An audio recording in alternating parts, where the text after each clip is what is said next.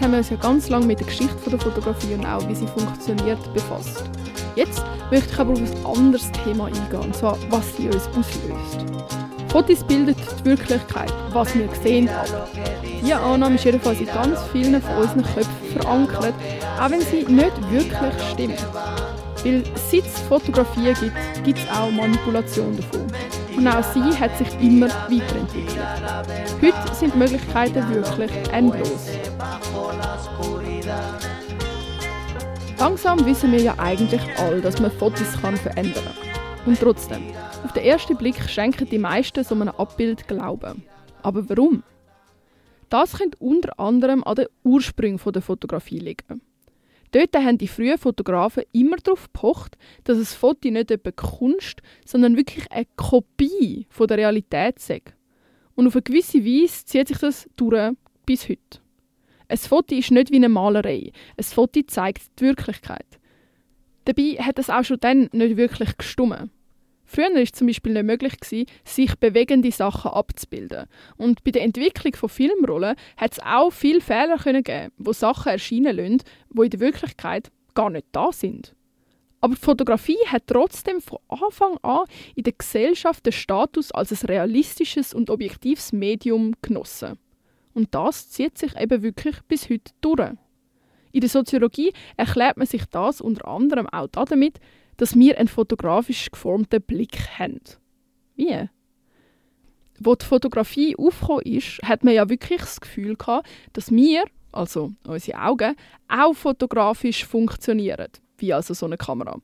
Wir können aber nur durchs Schauen die Bilder eben nicht abbilden.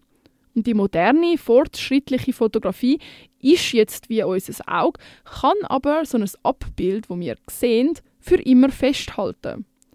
Zudem ist das Fotografieren ein sehr, sehr geeignetes Medium, das darzustellen, was wir sowieso schon glauben. Die Gesellschaft hat eine Vorstellung von der Wirklichkeit, gewisse Überzeugungen. Und Fotografie tut die dann abbilden.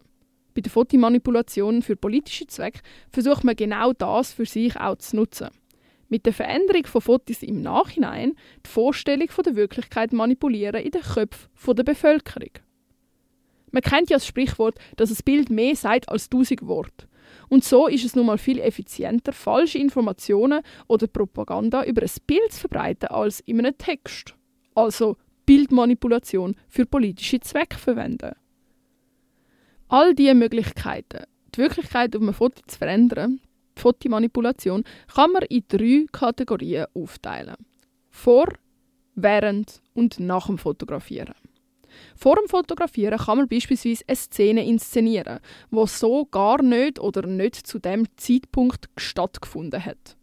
Grundsätzlich kann es für Fotografen schwierig oder sehr, sehr gefährlich sein, sich tatsächlich an einer Demonstration oder in einer Konfliktzone aufzuhalten. Darum werden nicht selten ähnliche Szenen kurz nachher oder ganz inszeniert fotografiert. Dort ist das Ziel natürlich so, dass das, was war, so genau wie möglich nachgestellt wird. Aber das klingt natürlich auch nur begrenzt. Während dem Fotografieren kann man sich dazu entscheiden, in welche Richtung und welchen Ausschnitt man will nutzen fürs Foto.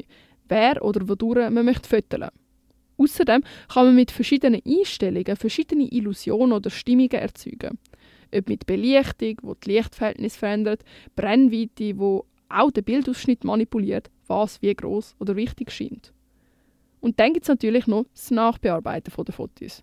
Kontrast erhöhen, Belichtung anpassen. Vor allem im Zeitalter von Photoshop ist alles möglich. Man kann Leute rauslöschen, Bilder erweitern, Formen anpassen. Berühmte Beispiele sind zum Beispiel Promis, die regelmäßig mit Photoshop unrealistische Schönheitsideale aus ihren Körper machen und das auf Instagram posten, wo viele dann zu dem anschauen, das auch möchten erreichen und viel zu weit gehen für etwas, was eigentlich unmöglich ist. Oder in der Politik. Der Stalin hat zum Beispiel Personen aus Fotos retuschieren weil er die Wirklichkeit quasi so hat ändern, dass die nie in seinem oder im Lenin seinem Umfeld sind. Im Ersten Weltkrieg sind Fotos dann so verändert worden, um die Bevölkerung in Kriegsstimmung zu versetzen oder auch gegen den Gegner aufhetzen. Außerdem sind viele bedeutende Fotos für Geschichte nachgestellt. Ob das Hissen von der sowjetischen Siegesflagge auf dem Deutschen Reichstag oder das Foto vom Petersburger Blutsonntag. Beides gestellt, aber mit der Wirklichkeit vermischt, weil es ist ja schon so ähnlich passiert. Es basiert ja auf wahren Begebenheiten. Ebenfalls ein sehr eindrückliches Beispiel ist und bleibt für mich zum Beispiel der Vietnamkrieg. Der Krieg, der zwischen 1955 und 1975 stattgefunden hat, ist recht gut dokumentiert worden durch Fotos. Dokumentiert in Anführungszeichen. Und dort anwesende Journalisten. Die Fotos sind je nach Abbild und Ausschnitt von Kriegsgegnern oder Kriegsrechtfertiger genutzt und verbreitet worden. Ein Beispiel Napalm Girl. Ein Foto von einem nackten Mädchen, schreiend, rennend im Zentrum vom Bild, nebendran rennen noch andere Kinder. Wenn man das Bild sieht, überkommt einem ein riesiges Gefühl von Unbehagen, Mitleid für die unschuldigen Kinder. Und viele Zeitungen haben das Bild dann auch verbreitet, um genau diese Gefühle bei ihrer Leserschaft auszulösen. Wenn man dann aber das ganze Bild anschaut, die Zeitungen haben meistens nur einen Ausschnitt davon genommen, ist das Mädchen gar nicht mehr im Zentrum. Rundum stehen Fotografen, wo alle ganz entspannt nebenher laufen, als wäre nichts. Das Bild wirkt auf einmal ganz, ganz anders. Irgendwie viel weniger schockierend. Der Bildausschnitt ist wirklich zentral. Unser Gehirn erweitert nämlich das Bild automatisch rundum und stellt sich dort die schlimmsten Sachen vor, wo es nichts Besseres kennt.